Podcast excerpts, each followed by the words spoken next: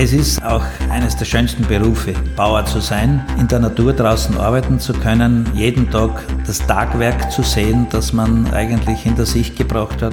Auch mit großen Risiken, mit vielen Sorgen verbunden, unumstritten. Ja.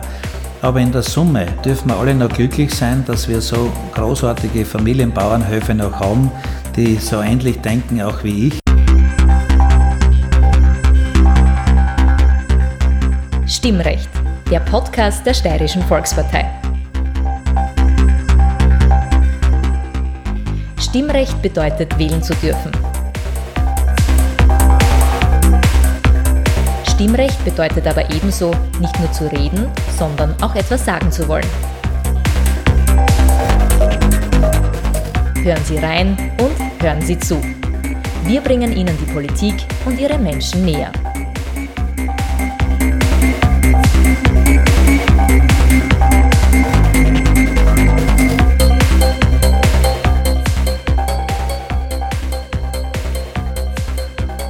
Heute haben wir Landesrat Hans Seitinger vor dem Stimmrecht-Mikrofon.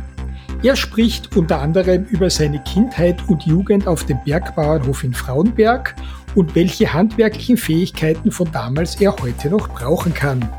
Als Agrarlandesrat natürlich über die Versorgerrolle der Bauern in diesen Tagen, aber auch über die Gefahren und Probleme unseres Entsorgungssystems.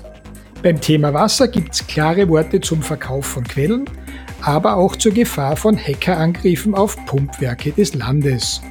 Und schließlich sehr Persönliches dazu, was das Thema Homeoffice mit einem kommunikativen Menschen wie ihm macht. Liebe Hörerinnen, liebe Hörer, herzlich willkommen wieder zu Stimmrecht, dem Podcast der Steirischen Volkspartei. Unser heutiger Gast ist Landesrat Johann Seitinger. Herzlich willkommen, Herr Landesrat. Ja, herzlich willkommen ebenso. Ich freue mich auf dieses Gespräch und es wird hoffentlich interessant werden für alle Zuhörerinnen und Zuhörer. Ich gehe davon aus, wir haben natürlich aufgrund der derzeitigen Situation wieder verschärfte Bedingungen, wenn ich das so sagen darf. Wir sitzen hier im Sitzungssaal im Landhaus, allerdings mit einem Respektabstand voreinander, der keinen persönlichen Hintergrund hat, aber aufgrund der derzeitigen Gegebenheiten halten wir den natürlich ein. Wir zeichnen das Gespräch in der dritten Woche der Corona-Sanktionen auf. Das heißt, aufgrund dessen, dass sich die Situation ja jeden Tag ändert, wissen wir natürlich nicht, was in drei Tagen, was in fünf Tagen, was in zehn Tagen passiert. Daher wird sich unser Gespräch auch nicht in erster Linie um Corona drehen, sondern um viele andere Themen. Aber natürlich in Zeiten und in Tagen wie diesen ist es nicht möglich, an Corona vorbeizukommen. Herr Landesrat, Sie kommen aus dem Mürztal, Sie kommen aus Frauenberg, Sie sind ein Bergbauernkind. Erzählen Sie uns ein bisschen was, wie war es denn Ihnen in der Jugend und in der Kindheit? Naja, zuallererst darf ich auch allen danken, die also jetzt in dieser Corona-Krise, weil du das angesprochen hast, ihre wirklich gute Arbeit leisten, um die Menschen mit Lebensmitteln, mit medizinischen Produkten, mit vielen anderen Dienstleistungen versorgen. Es wird immer von den Heldinnen und Helden gesprochen und es ist tatsächlich so, es ist eine große Mannschaft, die den Staat aufrechterhaltet und man kann nur dankbar sein, dass das auch in, in guten Zeiten funktioniert, aber ganz besonders dankbar muss man sein, wenn es in Notzeiten, in Krisenzeiten funktioniert. Und ich glaube, das Danke kann gar nicht oft genug an diese Persönlichkeiten gesagt werden. Habe meine Kindheit am Bergbauernhof aufgewachsen, eine sehr interessante Zeit für mich.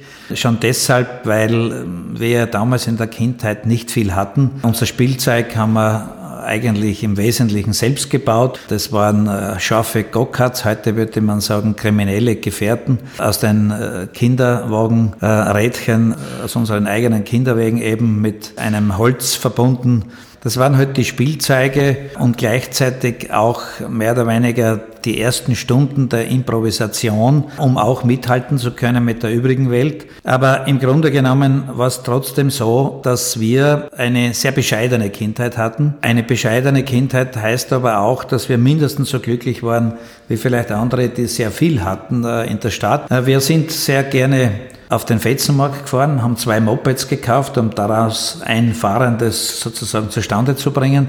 Und das ist mir heute auch noch ein bisschen so Indus, Denn wenn irgendeine Küchenmaschine bricht oder bei uns zu Hause ein Gerät bricht, bin ich meistens der Erste, der nicht schaut, ob es irgendwo ein Originalersatzteil gibt, sondern der improvisiert und schaut, ob er das zusammenbringt.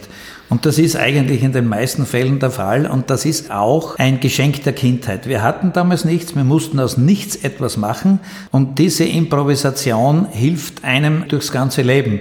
Meine Frau sagt zwar immer wieder, wenn du die Stunden jetzt zusammengerechnet hättest, äh, die du gebraucht hast, um dieses alte Vehikel wieder äh, in Fortrichtung zu bringen, hätten wir uns schon drei neue kaufen können. Aber es ist der Beweis, dass man es noch kann. Es geht natürlich beim Hans Seitinger nicht, dass man mit ihm per Sie ist. Wir sind ja normalerweise auch nicht. Also werden wir das jetzt in weiterer Folge unseres Gesprächs auch per Du abwickeln. Bergbauernkind, einfache Kindheit, ganz offensichtlich handwerklich sehr begabt. Muss man sein, wenn man am Bauernhof daheim ist. Es ist aber dann schon langsam ins Rollen gekommen, dass du auch politisch tätig gewesen bist. Wir hatten den Detlef Eisel-Eiselsberg da und auch die Klubobfrau, die Barbara Riener, die beide politisch Spätberufene waren. Bei dir war das ja nicht so. Du bist ja mit der Politik schon von Jugend auf in Kontakt gekommen, oder? Ja, es kommt ganz darauf an, äh, was man unter dem Begriff Politik wirklich versteht. An sich sollte man ja verstehen, dass man in der Lage ist, verbindliche Entscheidungen zu treffen für ein Gemeinwohl, für eine Öffentlichkeit. So kann man durchaus auch sagen, dass man, dass man auch als Schülervertreter oder als Landjugendobmann schon mitten in der Politik steht, denn auch da trifft man Entscheidungen für eine Runde, für eine größere oder kleinere Öffentlichkeit, wenn man das so sagen darf. Aber es kam dann natürlich dann später mm, mit meiner Funktion als Bürgermeister und dann darauf in meiner Funktion auch als Landesrat schon zu einer großen Herausforderung für mich. Das heißt, je nachdem, ob man es jetzt sozusagen als Frühberufener versteht, weil ich ja auch Landjugendobmann war, der früh in die Politik eingestiegen ist, dann auch sehr jung als Gemeinderat. Ich war auch ein sehr junger Feuerwehrkommandant, der jüngste damals in der Steiermark. Auf das kommen wir vielleicht noch ein bisschen später zu reden, auf die Feuerwehr. Gerne. Aber unterm Strich ist es trotzdem so, dass ich doch eher spät erst in die Realpolitik eingestiegen bin. Wenn ich also jetzt unseren hochtalentierten Kanzler Kurz hernehme, der mit 33 Jahren schon oder mit 32 Jahren eigentlich schon Kanzler war, mit 24 Jahren Staatssekretär, da bin ich dann schon ein altgedienter Senior Homo Politicus. Naja, man muss es nicht übertreiben, man muss nicht die Extrembeispiele hernehmen, aber wenn man Obmann der Landjugend ist, dann hat man schon in jungen Jahren eine politische Funktion. Äh, selbstverständlich und auch eine sehr tolle politische Funktion aus meiner Sicht. Landjugendobmann oder junger Gemeinderat ist ja doch die erste Möglichkeit, Gemeinsames zu gestalten, entscheidende Beschlüsse zu fassen, die auch umzusetzen. Und Jugendarbeit ist eine wichtige Arbeit, weil man da das erste Mal mit äh, dem Begriff der Verantwortung äh, wirklich in Verbindung kommt. Du warst der Bauernbundobmann, du warst Ortsparteiobmann, du warst Gemeinderat, Vizebürgermeister und vier Jahre lang von 1999 bis 2003 Bürgermeister in deiner Heimatgemeinde. Die Gemeinde Frauenberg gibt es auf diese Art und Weise ja nicht mehr. Gemeindestrukturreform 2015, Teil von St. Marein, wenn ich mich richtig informiert habe. Wie viele Einwohner hatte denn die Gemeinde damals, als du Bürgermeister warst? Das war eine sehr, sehr kleine, an, an, der Personenzahl, ja, sehr, sehr kleine Gemeinde mit etwa 170 Einwohnern. Aber von der Flächengröße und von äh, der Ergiebigkeit auch unseres Wallfahrtsortes in Bezug auf Personalmanagement und auf gewisse Infrastrukturen, die notwendig sind für einen großen Wallfahrtsort, war das dann wieder doch eine große Herausforderung. Also unterm Strich ist es natürlich etwas, was man ganz anders deuten muss. Ein Bürgermeister mit äh, 10.000 Einwohnern Einwohner, hat meistens seinen Bausachverständiger, hat seinen Juristen, hat seinen Raumplaner und hat alles Mögliche sozusagen an beigewandt. Ich will also diese Arbeit eines Bürgermeisters einer Stadtgemeinde ja nicht kleinreden, aber ein kleiner Bürgermeister einer kleinen Landgemeinde muss das selbst sein. Ja? Der muss selbst Jurist sein, muss selbst Bausachverständiger sein, muss selbst Brandsachverständiger sein, Raumordner sein, ja gerade nicht Heiratsvermittler. Also äh, es gehört eigentlich jedes nur denkbare Geschäft, das sich in einem Ort im Leben eines Menschen abspielt, zum Bürgermeister. Und das ist die große Herausforderung. Das heißt, Frauenberg ist die kleine Welt, in dem die große ihre Probe hält? Ganz genau so könnte man das sagen, jawohl. Du bist Obmann des Steirischen Bauernbundes, bist also logischerweise auch von deiner Herkunft her sehr eng in der Bauernschaft verwurzelt. Du bist aber sehr eng in der Feuerwehr verwurzelt. Wie kommt das? Ja, ich komme aus einer Feuerwehrfamilie. Mein Großvater war, war 31 Jahre lang Feuerwehrkommandant, mein Vater über viele Jahre bei der Feuerwehr und so bin ich auch sehr früh, damals gab es noch nicht die Jungfeuerwehr, wie wir es jetzt haben. Damals hatten wir noch eine Feuerwehr- und Rettungsabteilung in unserer Gemeinde. Dort wurden wir jungen Feuerwehrmänner, damals mit 16 Jahren, ausgebildet als Rettungsoffiziere und, gleichzeitig als Feuerwehroffiziere. Das war immer sehr spannend. Wir hatten da einen Ausbildner, der Zeilbauer Michel war das, der hat uns da beigebracht, wie man zum Beispiel in unserem kleinen Feuerwehrchip, denn wir hatten eine Notgeburt vornehmen müssen. Und wir haben, braucht? Wir haben damals als 16-Jährige noch nicht einmal gewusst, wie man ein Kind zeugt, geschweige denn, wie man es dann gebären soll. Äh, also mit anderen Worten, das war eine sehr große Herausforderung für uns. Aber ich bin dann sehr früh mit 24 Jahren Feuerwehrkommandant geworden, war das dann auch 14 Jahre lang. Eine wunderschöne Zeit, eine herausfordernde Zeit, weil mit der Feuerwehr ist natürlich äh, nicht nur der Ort gemeint, sondern es gibt auch sehr viele Einsätze, die überregional sind, die landesweit sind, Katastropheneinsätze und so weiter. Also ich habe da hier unwahrscheinlich viel, auch in, den Feuerwehr, in der Feuerwehrschule und in den Ausbildungen, die wir da machen mussten, äh, bis zur Kommandoführung, sehr, sehr viel gelernt, was technischer Brandschutz, was die Herausforderung der Hilfeleistung insgesamt anbelangt und anbetrifft. Also es war eine wunderbare Zeit und ich bin mittlerweile über 40 Jahre bei der Feuerwehr, also ein bisschen kenne ich mich da aus, würde ich sagen. Da ich zwei Fragen dazu. Erstens, du bist bei der Feuerwehr, heißt wenn du zu Hause bist und die Sirene geht, dann bist du im Einsatz? Na, selbstverständlich. Das ist für mich keine Frage. Das ist im Blut eines Feuerwehrmenschen, eines Feuerwehrmannes, einer Feuerwehrfrau. Wenn es burt, dann heißt es ausrücken. Und ganz egal, ob das um Mitternacht ist, am 1. Jänner, wie es voriges Jahr der war, zufällig, da gibt's keine Zeit. Ja. Die Pflicht ruft und die hat ein Feuerwehrmann wahrzunehmen. Und das tragen alle Feuerwehrleute in sich. Davon kann man absolut ausgehen. Ja. Wenn die Pflicht ruft, war das wahrscheinlich früher öfter, dass es gebrannt hat. Wenn die Pflicht heute ruft, dann ist es halt sehr oft auch ein Verkehrsunfall. Ist es jetzt nicht so, dass es gerade für junge Leute, die zwar diesen Mythos Feuerwehr spüren und eben gern dazugehen, aber oft eine extreme psychische Belastung ist, wenn die zu einem Unfall kommen und dort ist Blut, dort liegt der abgerissene Arm, dort schreien die Leute. Ist das nicht ganz anderes Feuerwehrwesen, als es vor 30, 40, 50 Jahren war? Eindeutig auf den Punkt getroffen. Es ist so, dass heute natürlich mit großem Prozentsatz die technischen Einsätze und vor allem Verkehrsunfälle und sonstige Katastrophenunfälle überragen. Das heißt, wir müssen auch die jungen Menschen dahingehend ausbilden. Das ist eine psychische Ausbildung, das ist aber auch eine hochtechnische Ausbildung. Denn der Griff, den man richtig legen muss, wenn man einen Schwerverletzten aus einem Wagen herauszieht, äh, muss gekonnt sein. Da geht es um weiteres Leben oder um Querschnittlähmung oder um sonstige nachhaltige Schäden. Das heißt, das ist wirklich eine Riesenverantwortung, die jeder Feuerwehrmann, jede Feuerwehrfrau hier trägt. Das sollte man auch einmal wertschätzen, denn wir wissen alle, dass heute jeder Mann nahezu eine Rechtsschutzversicherung hat und letztlich hin und wieder sogar eines passiert, dass bei dem tragischsten Einsatz, wo die beste nur denkbare Hilfeleistung angewandt wurde, dann möglicherweise noch eine Klage nachkommt, weil vielleicht der eine oder der andere Griff hätte besser oder anders gemacht werden sollen. Also da geht man hin und wieder auch ein bisschen, wenn man so schön sagt, der Feitel im Sack auf, weil das ist die Grenze der Moral. Ja. Kein einziger Feuerwehrmann und keine einzige Feuerwehrfrau tut im Einsatzfalle nicht ihr Bestes. Und all das ist ja in Sekundenschnelle zu entscheiden. Und wenn man dann hinten auch noch, äh, wie wir alle wissen, hinten auch sind wir immer gescheiter, dann eine Klage auch noch bekommt, weil man vielleicht diesen oder jenen Griff vielleicht falsch angelegt hat, dann müsste man diesen Persönlichkeiten hin und wieder schon sagen, also wo sind wir da? Ja? Die Alternative dazu heißt nämlich nicht mehr helfen. Und das ist allemal schlechter. Jetzt haben wir sehr ausführlich über die Feuerwehr gesprochen, weil das ganz offensichtlich etwas ist, was dir persönlich sehr am Herzen liegt. Aber, und das ist ja ein bisschen verwunderlich, das ist etwas, was dich politisch eigentlich überhaupt nichts angeht. Du bist verantwortlich für das Lebensressort. Da fallen rein Abfall- und Ressourcenwirtschaft, Land- und Forstwirtschaft, Landesforste, Lebensmittel im Abfall, Nachhaltigkeit, Wasserwirtschaft, die Wirtschaftsinitiative Nachhaltigkeit und dazu noch Wohnbau, Sanierung und Revitalisierung habe ich heruntergelesen, habe ich nicht auswendig gelernt, aber definitiv nicht die Feuerwehr. Und wenn ich nichts überlesen habe, hast du in der Zeit seit 2003 nie das Feuerwehrressort bekleidet. Die Frage liegt auf der Hand. Warum nicht?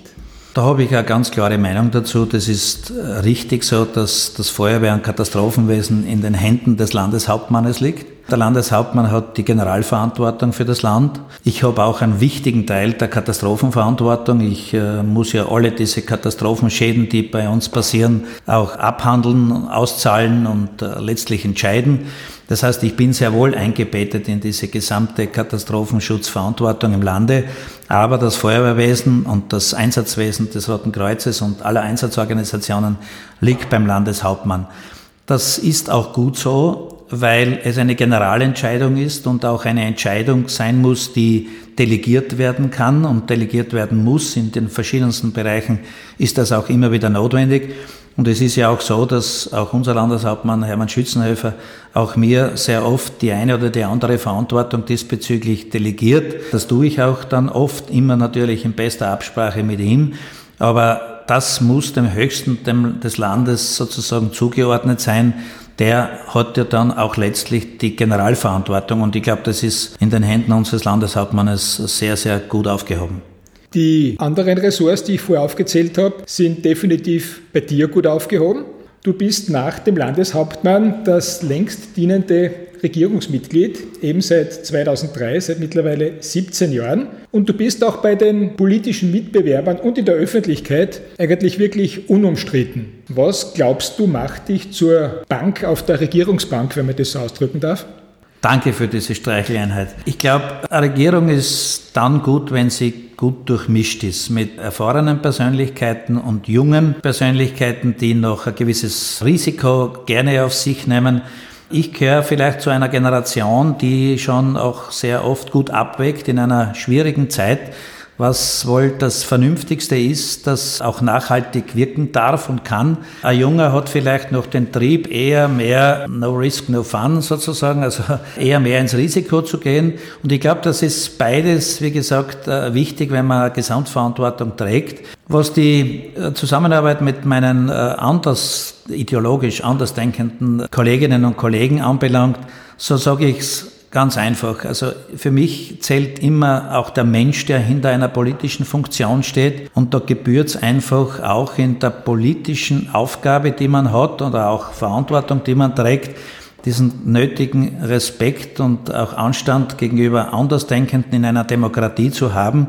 Und wenn man diese Kraft in sich hat, äh, auch hin und wieder einmal nachgeben zu können oder einmal dem anderen Recht geben zu wollen, dann äh, bekommt man doch sehr oft auch Zustimmung, ja, auch für vielleicht umstrittenes, wo ich einmal vielleicht wieder recht habe. Also in der Summe ist alles auch sehr menschlich in der Politik. Du bist, wie wir wissen, wie wir schon erwähnt haben, Obmann des Steirischen Bauernbundes. Die Rolle der Bauern wird gerade in diesen Tagen heftig diskutiert. Ihre Verantwortung für die Lebensmittelversorgung, ich möchte fast sagen, plötzlich hoch hinaufgehoben und ins Licht gestellt. Da kommt jetzt was in Bewegung. Bist du froh darüber, dass was in Bewegung kommt? Oder sagst du, eigentlich ist es traurig, dass es eines solchen Anlasses bedarf wie der Corona-Situation, dass die Bauern auf einmal wertgeschätzt werden? Naja, es ist an sich traurig, dass es immer eine Krise braucht oder immer einen Sonderzustand oder eine besondere Herausforderung braucht, bis der eine oder die andere wieder zu einem würde man sagen, normalen Hausverstand zurückkehrt. Ja. Ein durchaus normaler Hausverstand müsste eigentlich in uns allen ein wenig genetisch verbockt sein. Und ich sage es jetzt ganz offen, jeder weiß, dass wir in einer krisenhaften Welt leben und dass es nicht nur im Erdkern sehr heiß hergeht, sondern auch auf der äußeren Hülle. Und wenn man die Augen ein bisschen aufmacht und die Weltpolitik ein bisschen anschaut, dann sieht man ja sehr klar und deutlich, dass die Versorgungssicherheit heute eines der zentralen Elemente ist für eine hohe Lebensqualität. Und Versorgungssicherheit spielt sich in diesen Tagen wirklich auf einem Brandherd ab nicht nur im medizinischen Bereich, sondern auch im Bereich der Lebensmittelversorgung und der, den wichtigsten Daseinsvorsorgen überhaupt. Und da darf man nicht überall sozusagen den gierigen und hochaggressiven Marktmechanismus Geiz ist geil nachlaufen, sondern hier geht es um wirklich staatspolitische Verantwortung, um die Verantwortung für unsere Menschen. Und ich hoffe, dass der eine oder der andere, der gestern nur immer auf das Billige im Regal oder in der Vitrine hingeschielt hat, vielleicht morgen etwas anders denkt, weil er jetzt einfach merkt, wie wichtig eine regionale Lebensmittelversorgung, wie bedeutend eine gute medizinische Versorgung ist, wie bedeutend wichtige Einsatzorganisationen sind, die dann da sind, wenn man sie braucht. Da gehört auch die Polizei dazu. Wir leben in einem Hochsicherheitsstaat, der aber sehr, sehr leicht verwundbar ist. Und diese Wunden muss man jetzt allesamt gut aufarbeiten und gut pflegen, aber man wird sehr, sehr viel verändern müssen. Wenn uns diese Zeit nicht lehrt, ja, wann dann? Wann ist dann die Lehre gekommen? Das nächste Mal holt uns der Teufel. Einfacher, glaube ich, kann man es nicht mehr ausdrücken. Jetzt sind die Menschen sehr froh, dass es die Nahversorger gibt, dass es die Bauern gibt, dass es das Fleisch vom Bauernhof gibt. Es ist aber nach wie vor so, dass die preisliche Gestaltung ein Hindernis ist. Was sagst du zum Beispiel jemandem, der sagt, wenn ich zum Discounter gehe, ohne jetzt einen Namen zu nennen, kostet mir das Händel dort 7 Euro. Wenn ich am Bauermarkt gehe, dann kostet mir das Händel 22 Euro. Ich kann mir das nicht leisten. Was gibt es da für Gegenargumentation? Diesen Vergleich und diese Frage höre ich ja sehr oft. Ja. Die Frage ist ja durchaus auch berechtigt, denn wir wissen, dass etwa 60 Prozent der Konsumenten reine Preiskäufer sind. Ja. Und es ist nun mal so, dass die Produktionsstandards sehr hoch sind bei uns in Österreich. Sehr, sehr hoch im Bereich Tierschutz, Umweltschutz, Naturschutz. Alle möglichen Vorgaben, die die Landwirte haben heute, sind extrem hoch und wir wollen dem auch gerecht werden. Nur das kostet natürlich auch Geld. Und wir leben derzeit in einem außerordentlich unfairen Wettbewerb. Das heißt, es kann eigentlich jedes billige Produkt hier bei uns verkauft werden, auch wenn es fernab unserer Richtlinien und Regularien erzeugt wird. Und das ist eigentlich die Schweinerei. Was sage ich diesen Leuten? Ja, vor 40 oder 50 Jahren, also im Jahr 1970, wenn man es jetzt äh, an der Jahreszahl festmacht, haben wir alle für das Essen etwa 30 Prozent unseres Haushaltseinkommens ausgegeben. Heute geben wir nicht einmal mehr 10 Prozent unseres Haushaltseinkommens aus. Der Rest wird heute für Happiness und Fun ausgegeben. Die Frage ist, welchen Wert hat das Lebensmittel für mich? Welchen Produktwert hat es, aber auch welchen gesundheitlichen Wert hat es? Und wenn uns das nicht gelingt, jetzt den Menschen klarzumachen, dass man Lebensmittel nicht auf billigstem Wege sozusagen tagtäglich importieren darf, sondern dass wir die heimische Erzeugung aufrechterhalten müssen, dann müssen wir auch in guten Zeiten einzahlen in diese sogenannte Versicherungskasse, dass wir in Notzeiten, in Krisenzeiten, in, in herausfordernden äh, Zeiten wie jetzt eben äh, auch unsere Versorgung haben. Hätten wir nicht so hart daran gearbeitet, hätten wir derzeit einen Ausnahmezustand. Und wir bräuchten das Militär, um die Supermärkte abzusichern. Und wir hätten wahrscheinlich schon Lebensmittelkarten, wo oben steht, der Herr Meier bekommt zwei Stangen Wurst, weil er hat drei Kinder zu Hause und die Frau Huber hat nur ein Kind, der bekommt nur ein Stangerl. Ja? Also das wollen wir sicher nicht und daher müssen wir, wie gesagt, uns auch entsprechend vorbereiten und mit einer nachhaltigen Denkweise auch eine neue Politik andenken und handeln auch danach, was die nächste Zeit anbetrifft. Glaubst du, dass wenn diese Situation vorbei ist, wann immer das sein wird, und das weiß keiner von uns auch nur ansatzweise, dass es wirklich ein Umdenken bei den Menschen in diese Richtung gibt, die du jetzt sehr eindringlich geschildert hast und du dir wünschst? Ja, es ist ja leider so und das hat uns ja auch ein bisschen die Finanzkrise im Jahr 2008 gezeigt, dass unsere Persönlichkeiten sehr schnell vergessen können und dass man dann ab einem gewissen Zeitpunkt wieder in den Alltag zurückkehrt. Wobei ich aber ganz offen sage, dieser Zustand, den wir jetzt haben, diesen hatten wir noch nie äh, aus unserer Lebenszeit heraus gesehen. Und da sollte man schon ein bisschen anders nachdenken. Ich weiß aber auch, ja, der Hahn hat noch nicht dreimal gegräht, werden wahrscheinlich die Ersten schon wieder sagen, es geht eh wieder weiter und das wird eh nie mehr kommen. Leider sind wir ein bisschen so gestrickt. Umso mehr müssen wir jetzt auch, solange das Eisen noch halbwegs warm ist, das Eisen schmieden für neue Gesetze, für neue Ausrichtungen unserer Agrarpolitik, unserer gesamten Politik um die Versorgungssicherheit mit Lebensmitteln, mit medizinischen Produkten und Dienstleistungen, aber vor allem auch mit Energie anders zu schreiben, zu deuten und Handlungsanweisungen für den Staat und für unsere Bürger zu geben. Das ist ein ganz entscheidender Punkt. Du bist für die Versorgung zuständig, aber auch für das andere Ende der Wertschöpfungskette, bist auch für die Entsorgung in der Steiermark verantwortlich. Wo liegen denn da die größten Herausforderungen und gibt es in dieser schwierigen Phase zusätzliche Parameter, die diese Thematik beeinflussen?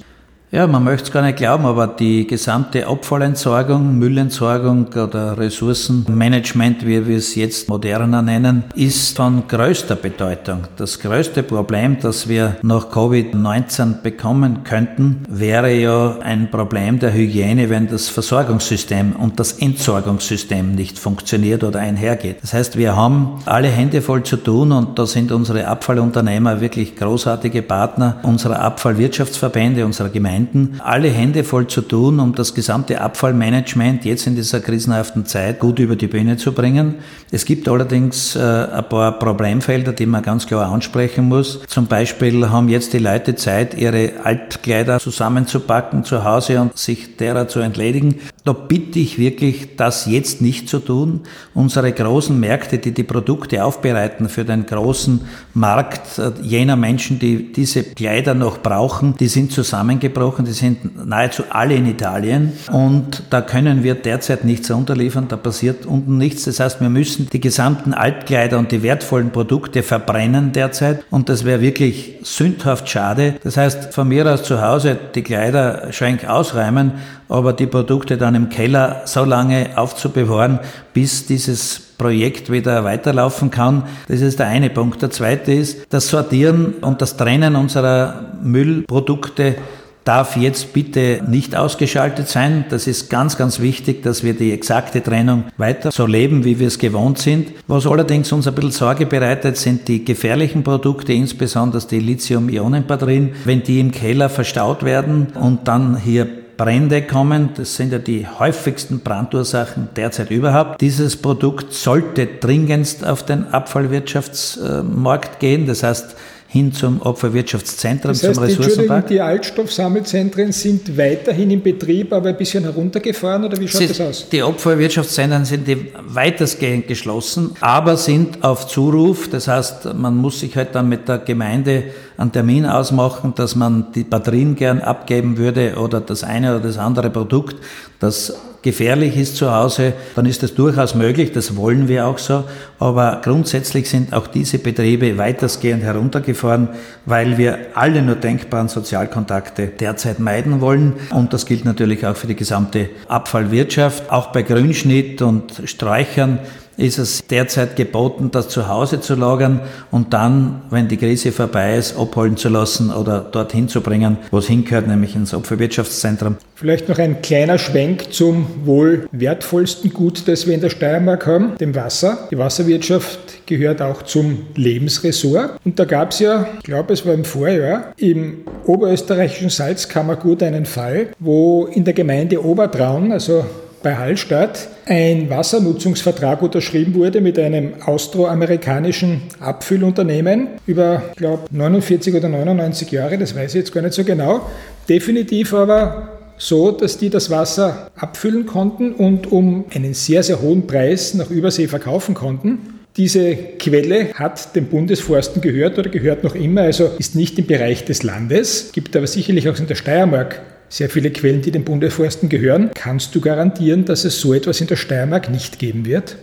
Also grundsätzlich muss man die Dinge hier, was den Wasserverkauf anbelangt, äh, sehr, sehr genau differenzieren. Eines ist für mich klar, und das sage ich sehr deutlich und unmissverständlich, Wasser muss in öffentlicher Hand bleiben. Und in öffentlicher Hand heißt in, in der Hand des Staates, im übertragenen Sinne natürlich in der Hand des Bundes, der, des Landes, der Gemeinden, also der Grundeigentümer. Das ist einmal ein ganz entscheidender Punkt, denn letztlich ist das das Gold des 21. Jahrhunderts und die Versorgung mit Trinkwasser in dieser Qualität, wie wir es haben, ist unbezahlbar. Ja, das ist das Entscheidendste für unsere Lebensqualität überhaupt. Dieser Verkauf jetzt von einer gewissen Menge von 15 Millionen Liter, das klingt natürlich jetzt einmal exorbitant viel. In Wirklichkeit ist es das, der Verbrauch ungefähr von 350 Haushalten pro Jahr, der hier zeitbeschränkt gegeben war oder ist. Es geht nicht immer um die Menge und es geht auch nicht immer um die Zeit, es geht um das Signal. Wenn ich ein Produkt, das einem, äh, einem Staat, einer Öffentlichkeit gehört, so quasi einem Markt übergebe, dann ist es auch ein Signal. Ich würde das nicht tun in der Steiermark, weil das Signal kann man einfach letztlich nicht brauchen. All die Wasserversorger, die wir haben, arbeiten wirklich nachhaltigst an diesen Programmen, die sie haben. Wir stellen zur Stunde gerade eins auf, das auch wichtig ist, das Thema Blackout in der Wasserversorgung. Das ist eine ganz schwierige Situation, weil ja heute Hacker militärische Sicherheitseinrichtungen knacken. Dann ist es ja umso leichter, sozusagen eine Wasserversorgungseinheit zu knacken.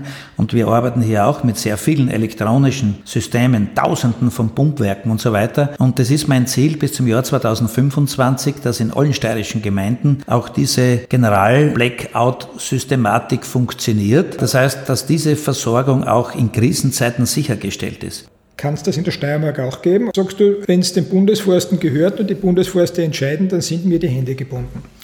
Ja, ich weiß, dass es zum Beispiel in der Nähe von Wildalpen auch immer wieder Wasserverkäufe gibt, aber das sind Abfüllflaschen, die verkauft werden.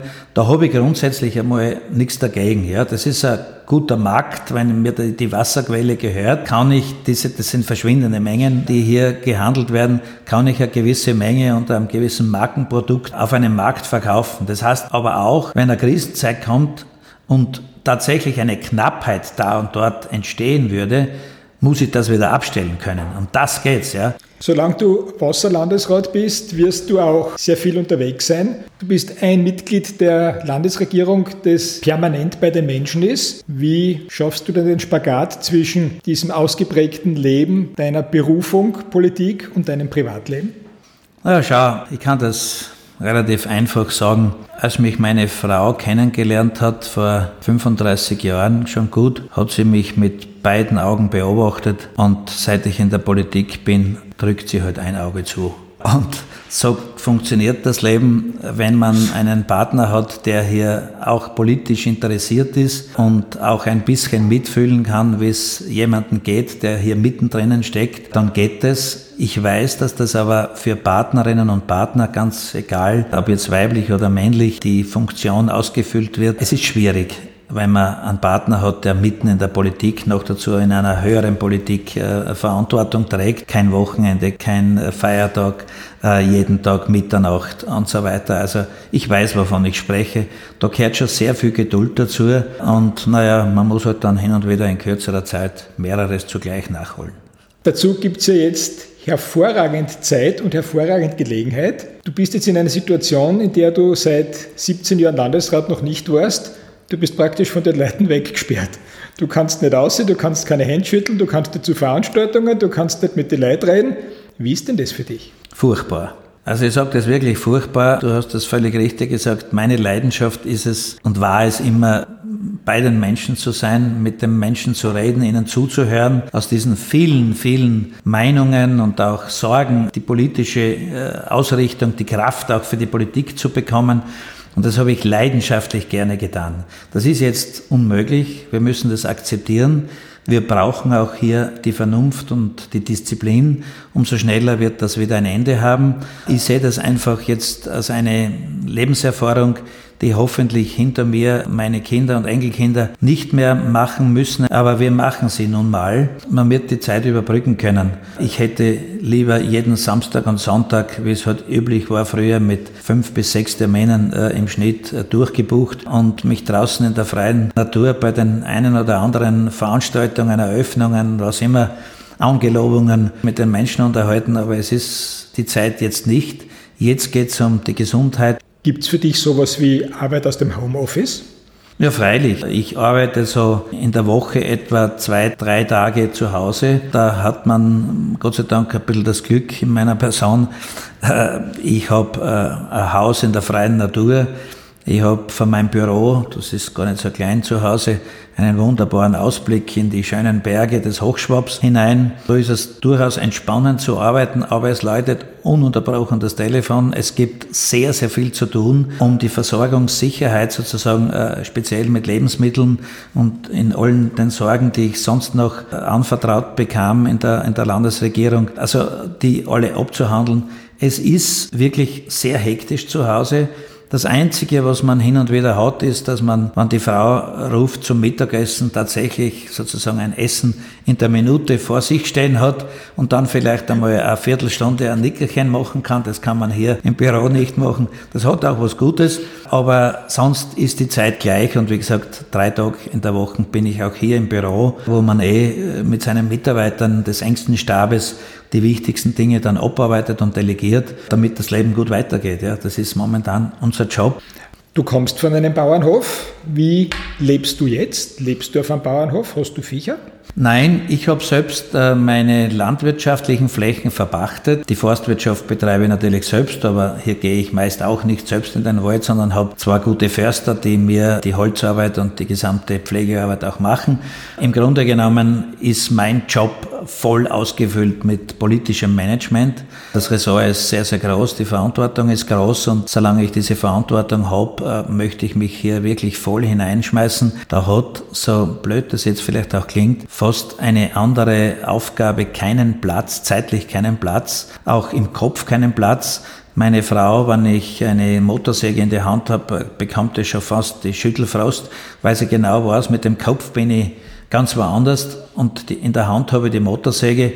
Ich habe mir ja einmal schon äh, meine halbe die Hand runtergeschnitten mit der Motorsäge und wenn man das einmal im Kopf hat, dann äh, hat man halt auch wirklich diese Sorge und es stimmt aber wirklich. Ja. Wir alle sind so getrimmt äh, und zeitlich so gedrängt, dass wir den Kopf eigentlich immer im Job haben und wenn wir einmal rausgehen und ein gefährliches Gerät in die Hand nehmen, ist man halt nur mit dem halben Kopf und mit der halben Verantwortung dabei und das ist ein gewaltiges Risiko. Da ist es vernünftiger, man delegiert wenn es dann soweit ist, dass der Hans Seiting einmal nicht mehr Landesrat ist, dann darf man davon ausgehen, dass er wieder mit dem Fichtenmoped einschaut in seine eigene Forstwirtschaft und dort noch am rechten Sicht, oder? Der James Bond hat einmal gesagt, ich war nie fort. Ja. Als er damals totgeschrieben war, ich weiß nicht bei welchen, ich bin auch der James Bond-Fan, in welcher Serie das, das jetzt gerade war. Jedenfalls, ich war nie fort. Ich bin natürlich ein leidenschaftlicher Bauer und bin auch eng verwoben mit der Landwirtschaft, auch in meiner Funktion als Bauernbund Obmann der Steiermark und als Landesrat natürlich. Aber es ist auch eines der schönsten Berufe, Bauer zu sein, in der Natur draußen arbeiten zu können, jeden Tag das Tagwerk zu sehen, das man eigentlich hinter sich gebracht hat, auch mit großen Risiken, mit vielen Sorgen verbunden, unumstritten, ja. Aber in der Summe dürfen wir alle noch glücklich sein, dass wir so großartige Familienbauernhöfe noch haben, die so ähnlich denken auch wie ich, dass es einfach schön ist, ja, seine Kinder auf einen Bauernhof aufzuziehen, ihnen den Hausverstand, die Bauernschlauheit mitzugeben, ihnen so quasi auch diesen Familien, diese Familienverantwortung, Generationenverantwortung mitzugeben. Auf einem Bauernhof leben heute im Normalfall drei, vier Generationen. Wo gibt es das sonst noch? Ja? Die können noch mitreden, ja? die, die wissen, noch, was das wirklich heißt, der alten Generation zu danken und der jungen zu lernen. Ja? Hans Seitinger, es war ein großes Vergnügen, mit dir zu plaudern.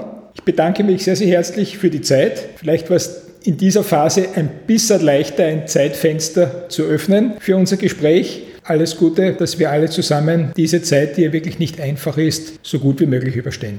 Auch dir wünsche ich alles Gute. Es war ein angenehmes Gespräch. Was mir ganz besonders am Herzen liegt, ist, dass ich allen Steirerinnen und Steirern noch einmal sage, halten wir jetzt durch diese Wochen noch. Es ist wichtig, es ist leider notwendig und es ist unverzichtbar. All das, was uns hier auch die Bundesregierung in ihrer großen Verantwortung, die sie jetzt hat, hier tagtäglich über die Fernsehschirme ausrichtet und wo sie uns auffordert und bittet und auch nachhaltig sozusagen aufruft. Aber die Zeit wird wieder vergehen und es wird wieder ein normaler Tag zurückkommen, wo wir vielleicht etwas stärker anpacken müssen, als das in der Vergangenheit der Fall war zumindest in der ersten Zeit, damit wir dieses jetzt langsamer drehende Schwungrad wieder äh, richtig in Schwung bringen zu können. Danke, Hans. Ihnen, liebe Hörerinnen und Hörer, danke ich herzlich, dass Sie wieder mit dabei waren bei Stimmrecht, dem Podcast der Steirischen Volkspartei. Und seien Sie neugierig, wenn wir Ihnen das nächste Mal präsentieren.